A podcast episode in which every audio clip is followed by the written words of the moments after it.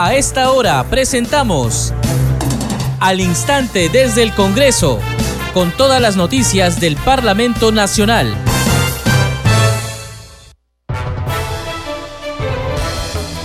Amigos, ¿cómo están? Les damos la bienvenida. Empezamos al instante desde el Congreso a través de Congreso Radio y es lunes 23 de enero del 2022. Les acompaña en la conducción Perla Villanueva en los controles Franco Roldán.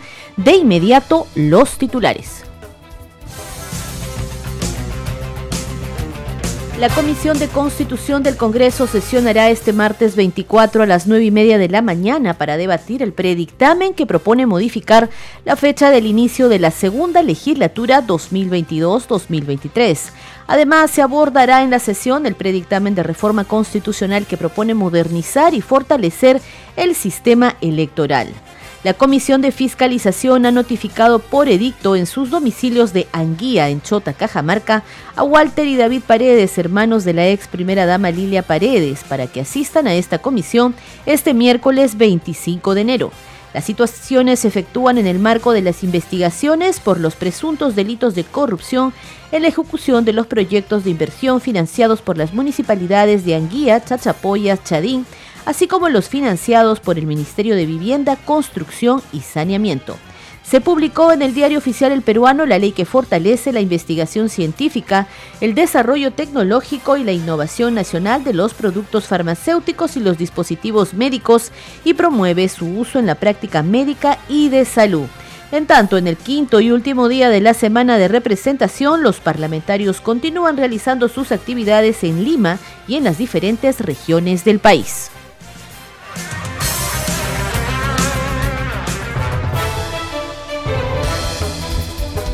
Estás escuchando al instante desde el Congreso. Empezamos contándoles que la Comisión de Constitución del Parlamento Nacional sesionará mañana martes 24 a partir de las 9 y media de la mañana para debatir el predictamen que propone modificar la fecha del inicio de la segunda legislatura 2022-2023. Además, se abordará el predictamen de reforma constitucional que propone modernizar y fortalecer el sistema electoral. Esto se ha eh, conocido a través de la cuenta oficial de la Comisión de Constitución y Reglamento. En el mensaje dice lo siguiente, atención, la Comisión de Constitución que preside el legislador Hernando Guerra García debatirá el predictamen que propone modificar la fecha del inicio de la segunda legislatura 2022-2023, así como también se debatirá el predictamen de reforma constitucional que propone modernizar y fortalecer el sistema electoral. La sesión será mañana, martes 24, a partir de las 9 y media de la mañana y a continuación se adjunta el documento de la agenda de la Comisión de Constitución y Reglamento. Vamos a continuar ahora. Les contamos que el tercer vicepresidente, Alejandro Muñante, explicó que el adelanto de la legislatura es una propuesta que tiene que ser vista en el Pleno del Congreso. Escuchemos. Se ha decidido ampliar la legislatura y adelantar. Eh, es una propuesta que se va a tener que este, dilucidar aquí en el Pleno del Congreso, porque el adelantamiento de la legislatura corresponde a la aprobación previa de una resolución legislativa que solamente la aprueba el Pleno del Congreso. Es una propuesta que ha lanzado la mesa a través de un proyecto de resolución legislativa. Esto se va a someter al Pleno del Congreso y si se aprueba por la mayoría de los congresistas, entonces se va, se va a tener que dar el 15 de febrero. Pero la ampliación sí ya está confirmada. La ampliación sí este, va a ser hasta el 10 de febrero. Eso es con la finalidad de poder resolver... De poder aprobar algunas reformas que están pendientes, porque recordemos que la izquierda no permite que lleguemos ni siquiera a los 78 votos.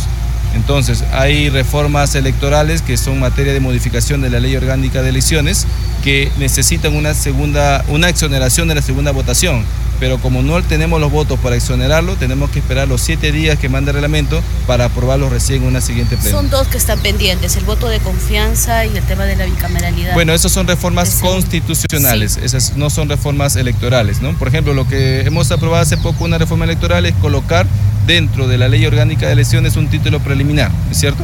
Eso está para segunda votación todavía lo de las reformas constitucionales, de la eliminación de la cuestión de confianza de la bicameralidad, sí necesita una segunda legislatura para aprobarse con 87 votos. De no alcanzar esa votación, tendría que ser sometidos a referéndum.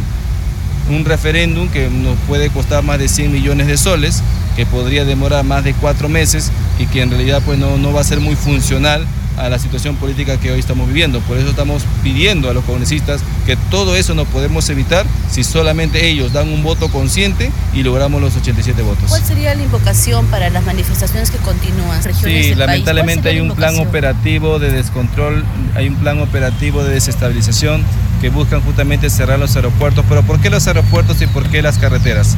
Porque esto impide pues la vía de comunicación hacia la ciudad. Prácticamente es la intención de secuestrar una ciudad, ¿no? Y eso es lo lamentable. Esperemos que la policía e incluso las Fuerzas Armadas puedan este, impedir ese accionar delictivo. Declaraciones entonces a la prensa del tercer vicepresidente del Parlamento Nacional, Alejandro Muñante Barrios. Vamos ahora a cambiar de tema en Congreso Radio. Esto es al instante desde el Congreso. ¿Es verdad que el Congreso está promoviendo el ingreso de tropas extranjeras en el territorio nacional? La respuesta es no. A continuación, te contamos lo que dice la Constitución al respecto.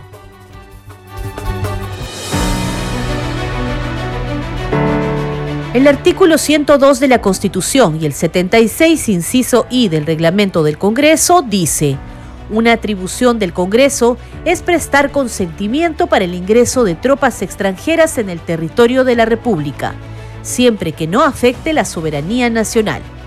Es un procedimiento usual que el Poder Ejecutivo solicite al Parlamento aprobar los proyectos de resolución legislativa que permiten el acceso a fuerzas extranjeras, con la finalidad de intercambiar conocimientos, tecnología, visitas con nuestras Fuerzas Armadas.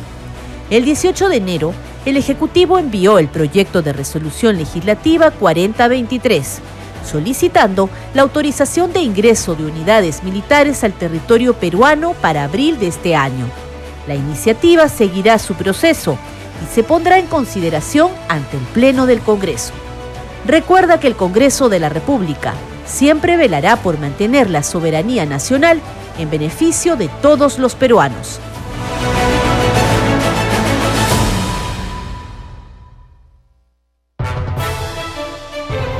Vamos a continuar con más información en al instante desde el Congreso a través de Congreso Radio. Y como les hemos venido informando, hoy es el quinto y último día de la semana de representación. Los parlamentarios continúan realizando sus actividades en Lima, así como también en las diferentes regiones del país. Es el caso de la parlamentaria Rocío Torres de la bancada Alianza para el Progreso, a quien le damos la bienvenida y está en contacto con Congreso Radio. Congresista, bienvenida. Le escuchamos. Eh, gracias, Perla. Buenas tardes. Un saludo amazónico desde el oriente peruano a todos nuestros hermanos en Lima. orden, Perla. Coméntenos, congresistas, sabemos que hoy ha tenido un día eh, de actividad, bastante actividad, una agenda, ha estado reunida con población y también con autoridades. Coméntenos. Sí, en el marco de la semana de representación hemos tenido varias actividades, invitaciones también, donde, eh, bueno, muchos alcaldes electos eh, quieren que visitemos sus distritos. fuimos al distrito Sí, visitamos el distrito del Alto Nanay, visitamos el distrito del Alto Nanay, eh, que de la ciudad de Iquitos es a tres horas en, un bote rápido. Hemos, hemos visitado y hemos visto de que, bueno, el, programa de saneamiento rural está emprendiendo varios proyectos de agua. Y uno de y un, y un gran problema es eh, en, en, nuestra Amazonía, es, es, no es más que un problema, es, es un dilema, ¿no? Tenemos tanta agua, sin embargo, este líquido elemento no llega a, la, a, la, a, la, eh, a las mayorías, a la población. Pero en este distrito eh, se acaba de entregar, por ejemplo, un proyecto de agua donde el río, por el mismo cauce, eh, bueno, se está llevándose ya parte de, del pueblo y dentro de ellos está por llevarse también a este proyecto nuevo que recién se ha inaugurado en diciembre del año pasado, ¿no?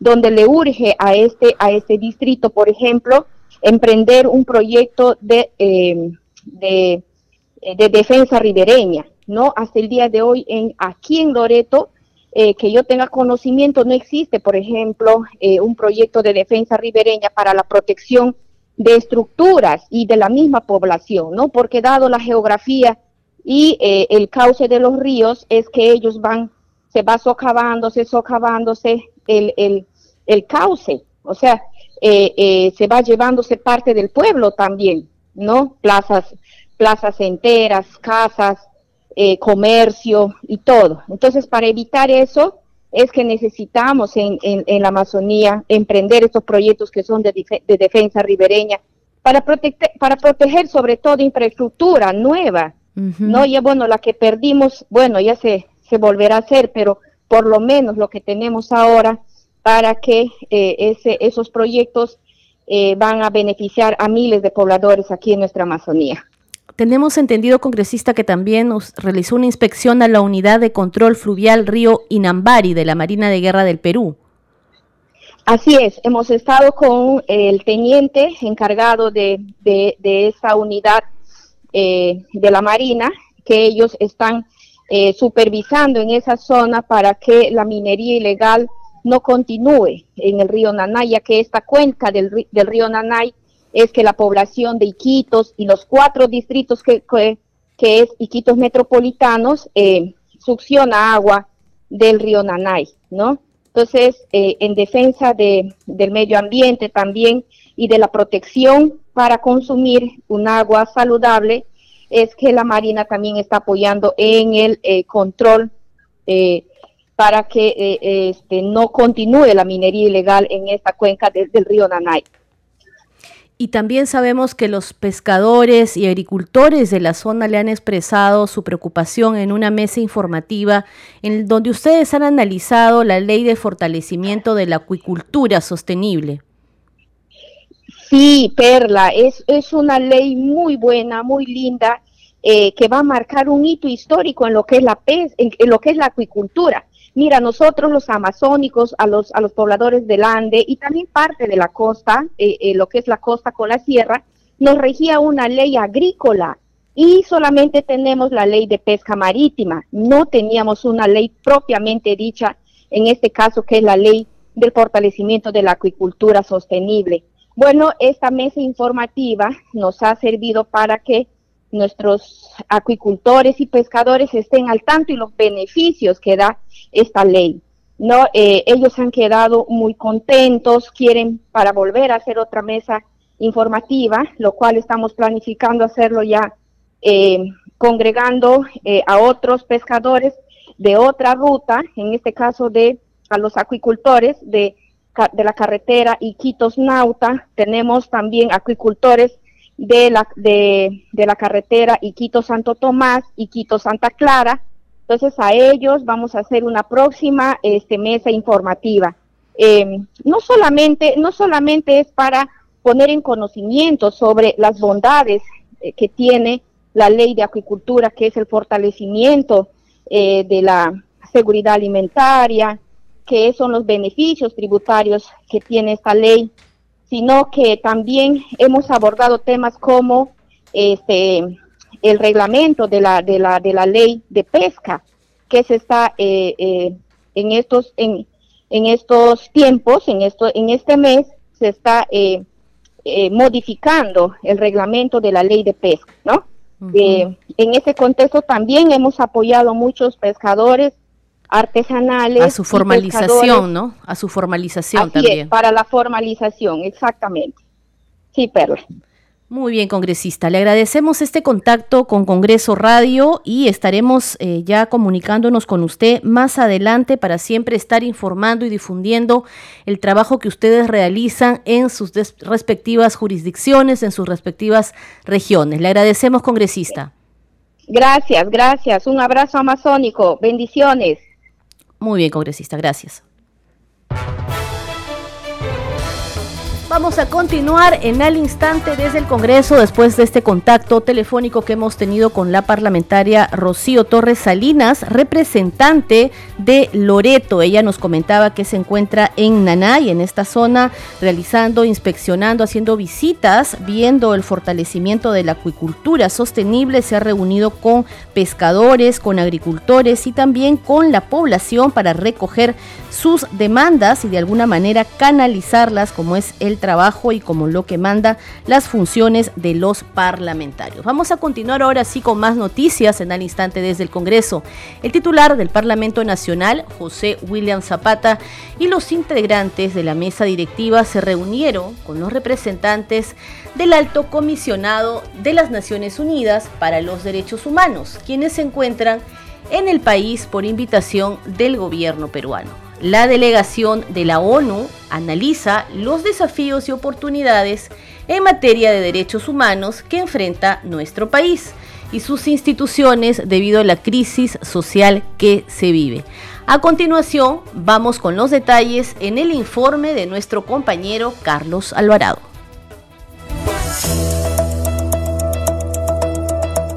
La mesa directiva del Congreso de la República con su presidente William Zapata recibió al enviado especial del Alto Comisionado de las Naciones Unidas para los Derechos Humanos, Cristian Salazar. La reunión se desarrolló en el despacho del titular del Parlamento con la participación de los legisladores y vicepresidentes Marta Moyano Digna Calle y Alejandro Muñante. El tercer vicepresidente del legislativo Alejandro Muñante dio a conocer lo tratado con el comisionado de la ONU. Hemos participado, la mesa directiva de esta reunión con el alto comisionado de las Naciones Unidas aquí en el Perú y hemos informado sobre toda la situación política que ha vivido nuestro país desde la asunción del señor Castillo. Hemos dado un contexto general de todo lo que ha venido pasando. Y justamente lo que acaba de ser el señor Aníbal Torres es confirmación de todos estos mensajes de odio que se han estado instaurando en la población y en estos consejos descentralizados. Posteriormente, la comitiva de la ONU se reunió en la sala Bolognesi del Palacio Legislativo con los voceros de algunas bancadas. La representante de Cambio Democrático, Ruth Luque, indicó que expresaron su preocupación por el resguardo al derecho de protesta. Hemos expresado también nuestra preocupación por la situación de varios pobladores de comunidades campesinas, quechuas, aymaras, poblaciones indígenas que están desplazadas aquí a la ciudad de Lima y de la misma manera el día de la protesta se han cerrado algunas vías con imposibilidad de la que la población ejerza su protesta pacífica. Esto es una situación grave que hemos expuesto a Naciones Unidas porque creemos que un escenario de estas características, el derecho a la protesta debe resguardarse y asegurarse. El congresista de Renovación Popular, Jorge Montoya, luego de la cita con los representantes de la ONU, informó que solicitó información para conocer cómo ingresaron a algunas universidades los manifestantes. Hemos presentado un oficio a la Contraloría para pedirle que investigue cómo es que han entrado a San Marcos y a la, UNI tengo entendido que la rectora de San Marcos ha rechazado la penetración de esta gente a, su territorio, pero el de la UNI no ha abierto las puertas y ahí están en un delito de peculado de uso y otras cosas más. Le hemos pedido a la Contraloría que investigue lo que ha sucedido en las universidades para este tipo de alojamiento y tome las acciones y recomendaciones que considere necesarias. Veremos al término del informe qué acciones políticas tomar al respecto. El representante del alto comisionado de las Naciones Unidas, Cristian Salazar, consideró que los actos de violencia y de cualquier índole tienen que ser investigados y sancionados siguiendo el debido procedimiento. Hemos hablado sobre lo inaceptable que son los muertos y heridos en las manifestaciones recientes, la importancia de tomar medidas inmediatas para que no vuelva a ocurrir, la importancia de investigaciones contundentes en estos casos. Hemos hablado sobre la necesidad que el Estado peruano garantice el derecho a la manifestación aún en situaciones tan complejas como el país lo vive ahora. Y hemos hablado que al mismo tiempo, obviamente, eh, eh, actos de violencia, de destrucción de infraestructura, eh, actos de cualquier índole tienen que ser también investigados y sancionados de acuerdo al debido proceso.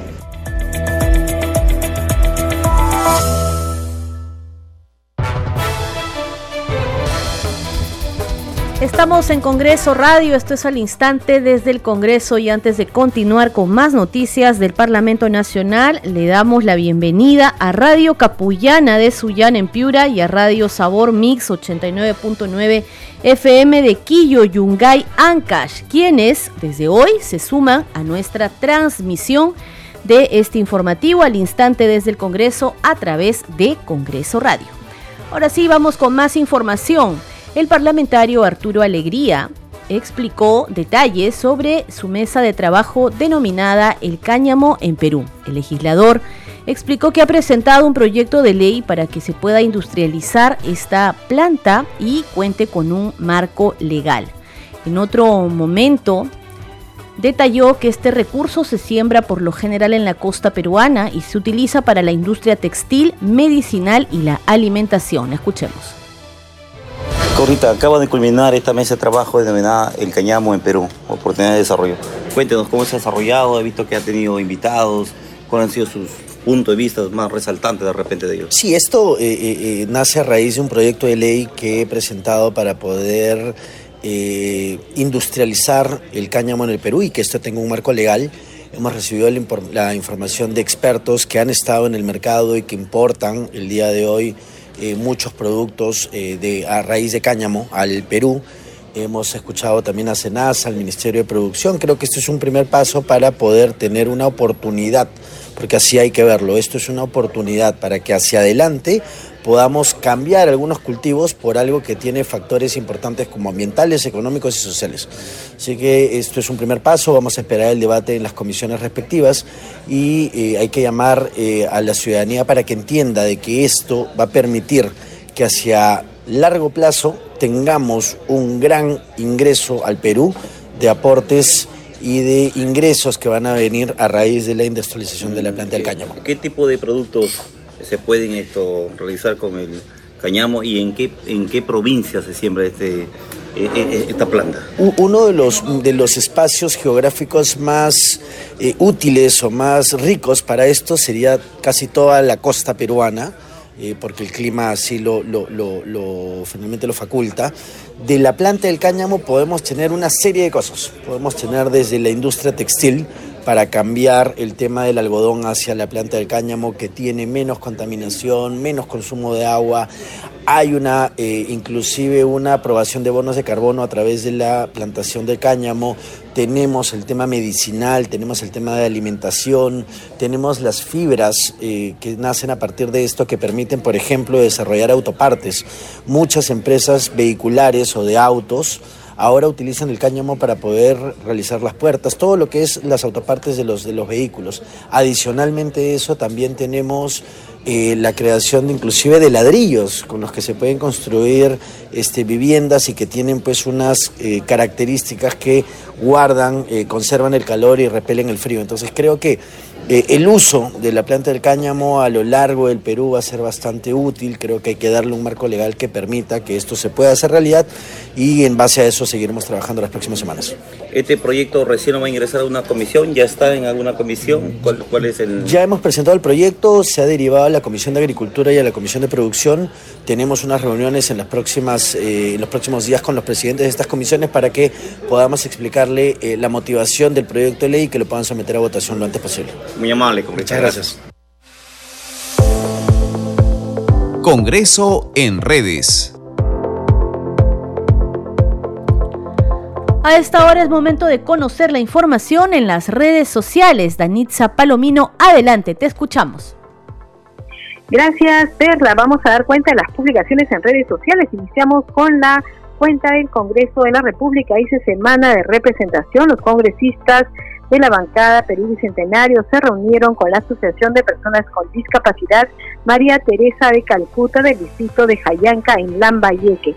También la cuenta oficial da cuenta de las actividades de los congresistas de Perú Libre, que dice recorrieron las localidades de Huancavelica, Junín, Ayacucho y Lima, donde sostuvieron reuniones de trabajo y visitas con diversas autoridades y representantes de la sociedad civil organizada. Asimismo, la cuenta oficial del Congreso de la República informa que la parlamentaria Patricia Juárez Gallegos de la bancada de Fuerza Popular visitó el Hospital Central de la Policía Nacional del Perú a fin de conocer el estado de salud de los policías heridos durante las protestas en el centro de Lima.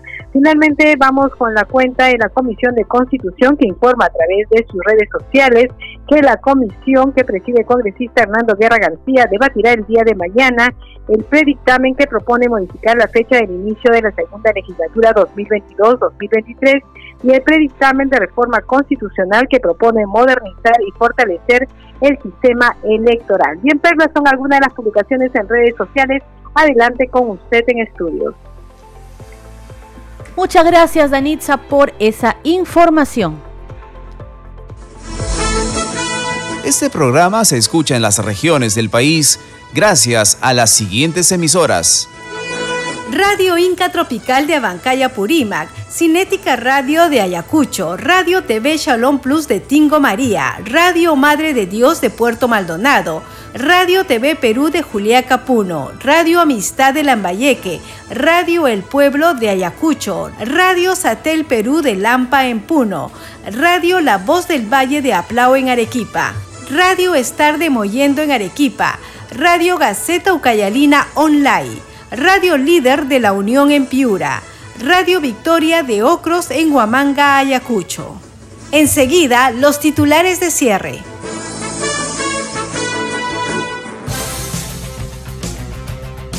La Comisión de Constitución del Congreso sesionará este martes 24 a las 9 y media de la mañana para debatir el predictamen que propone modificar la fecha del inicio de la segunda legislatura 2022-2023. Además, se abordará el predictamen de reforma constitucional que propone modernizar y fortalecer el sistema electoral.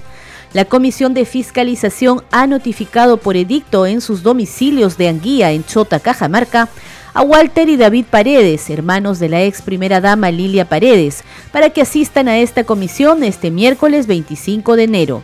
Las citaciones se efectúan en el marco de las investigaciones por los presuntos delitos de corrupción en la ejecución de los proyectos de inversión financiados por las municipalidades de Anguía, Chachapoyas, Chadín, así como los financiados por el Ministerio de Vivienda, Construcción y Saneamiento. Se publicó en el diario oficial El Peruano la ley que fortalece la investigación científica, el desarrollo tecnológico y la innovación nacional de los productos farmacéuticos y los dispositivos médicos y promueve su uso en la práctica médica y de salud. En el quinto día y último de la semana de representación, los parlamentarios continúan realizando sus actividades en Lima y en las diferentes regiones del país.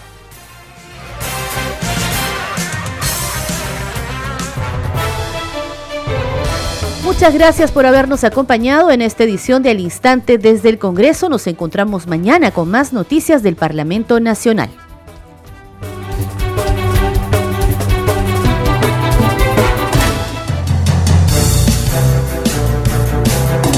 Hasta aquí, al instante desde el Congreso, con todas las noticias del Parlamento Nacional.